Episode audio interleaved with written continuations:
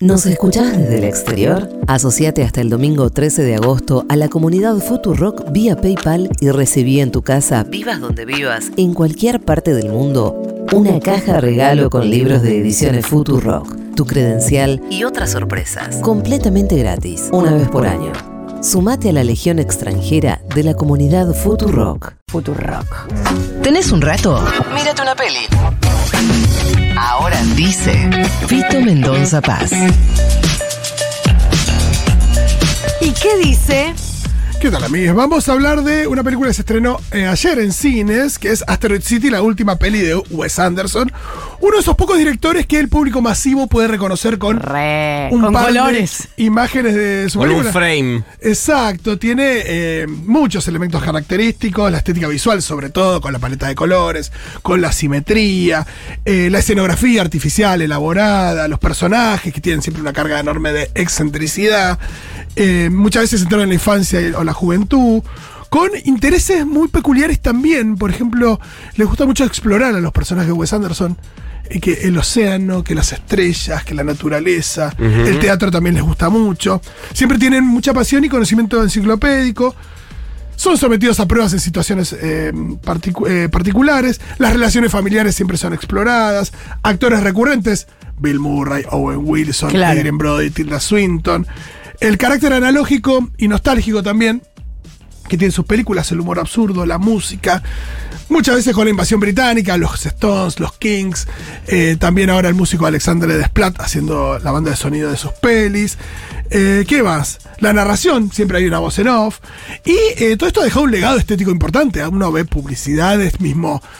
Un legado estético en términos de en la publicidad, en la moda, en un montón de, de Total. No, cuestiones. eh, hay libros sobre las paletas de colores de, de Wes Anderson. Totalmente, y hay diseñadores y hay. Ah, Instagram es un poco hijo de Wes Anderson. Claro. ¿O no?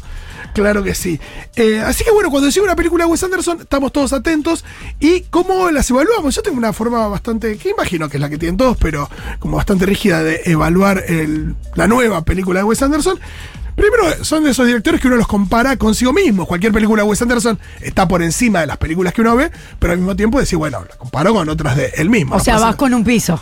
Exacto, nos pasa lo mismo con Scorsese, Spielberg, eh, Tarantino. Pixar, que decimos, bueno, las comparó en ese universo. ¿no? Siento que nos vas a hablar de una desilusión.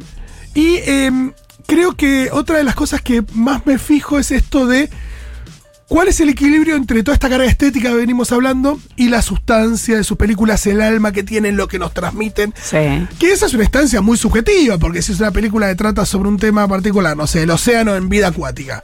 Y bueno, quizás si ese tema te, te- te atrae más, o una historia de padre e hijo que esa película tiene pero que otra no, bueno, quizás conectes más con una que con otra, pero hay algunas que, bueno, son por ahí... eh, hay cierto consenso en que son las mejores. ¿Dónde metemos esta?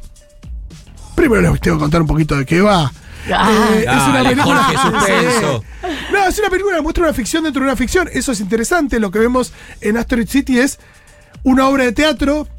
Y a su vez, en- por momentos vemos la instancia de creación de esa obra de teatro, pero en última instancia lo que vemos es esa obra. Lindo. Que transcurre en un pueblo perdido en el medio del desierto norteamericano en el año 1955. Ah. Época de avistaje de ovnis y ensayos eh, atómicos en esos desiertos. Y llegan allí eh, un contingente de diferentes padres con sus hijos a una suerte de concurso de ciencias que auspicia una, mm, una fundación, pero que al mismo tiempo tiene presencia del ejército porque justamente ahí es donde se hacen pruebas atómicas y avistamiento de objetos voladores no identificados. Y ahí veremos las relaciones entre todos estos eh, personajes que están interpretados en este caso por Tilda Swinton, Adrian Brody, Edward Norton, Willem Dafoe, Jeff Goldblum. Eh. Aparecen por primera vez en el mundo de Wes Anderson, Tom Hanks, Margot. Robbie, Brian Cranston, Steve Carell, Matt Dillon, Maya Hawke, la actriz de Stranger Things, hija de Uma Thurman y Ethan Hawke. Y los que más se lucen son Scarlett Johansson y Jason Schwartzman, un habitual del cine del director.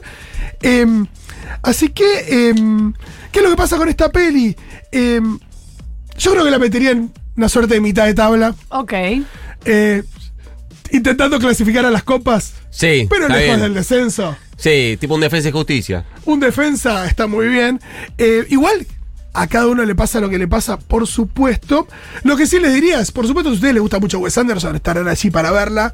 Si ustedes no conocen mucho del director, No mueven- entren por acá. yo no entraría por ahí, entraría por directamente sus mejores pelis, que pueden ser Rushmore, El Gran Hotel Budapest, Moonrise Kingdom, Los Excéntricos Tenenbaums, El Fantástico Señor Zorro, que también incursionó Sí. en películas stop motion. Encuentran varias en Star Plus, en las plataformas en general Ah, mira. están las películas de Wes Anderson. The Plus. Dispatch está en. Sí, ya está en Star Plus, es la última, a mí me había gustado menos que esta, así que, pero igual dependerá, porque esa se metía con el periodismo, quizás por ese lado le entraste. Claro. Era una especie de homenaje al New Yorker también. Y em, esta tiene elementos fantásticos también, tiene un humor que de ratos remite a eh, los Looney Tunes. Mira. Sí. Parecería que en un momento casi que... No sería raro que apareciera en el coyote de Correcaminos en ese, Claro. eh, pero bueno, lo que hace también Wes Anderson tiene algo ahí con sus actores que los hace moverse a hablar de una manera. Parecerían figuras de plastilina de rato. porque Eso te iba a decir No cuando, se mueren como personas reales. Cuando vos eh, arrancaste la columna dando como las cuatro, cinco, seis características que atraviesan toda su obra y que eh, vos decías, al verlas identificás al toque que es Wes Anderson. Bueno, para mí, la forma en la que hace eh, actuar los actores. Hablar, sí.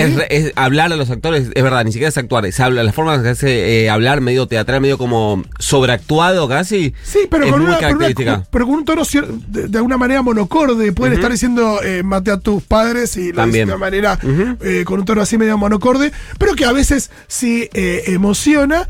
Esta peli eso, mitad de tabla diría igual. Nada, alguien la veré, me dirá, Fito, estás loco, esto No, es una igual basura. mi- Fito, estás loco, esto Ah. es una belleza. Ok. No lo sabemos. Igual mitad de tabla de Wes Anderson es una bocha. Claro, por eso. Tranquilos. Muy bien, la recomendación, recomendación de Vito Mendoza Paz para que estemos advertidos de qué es lo que hay en el cine.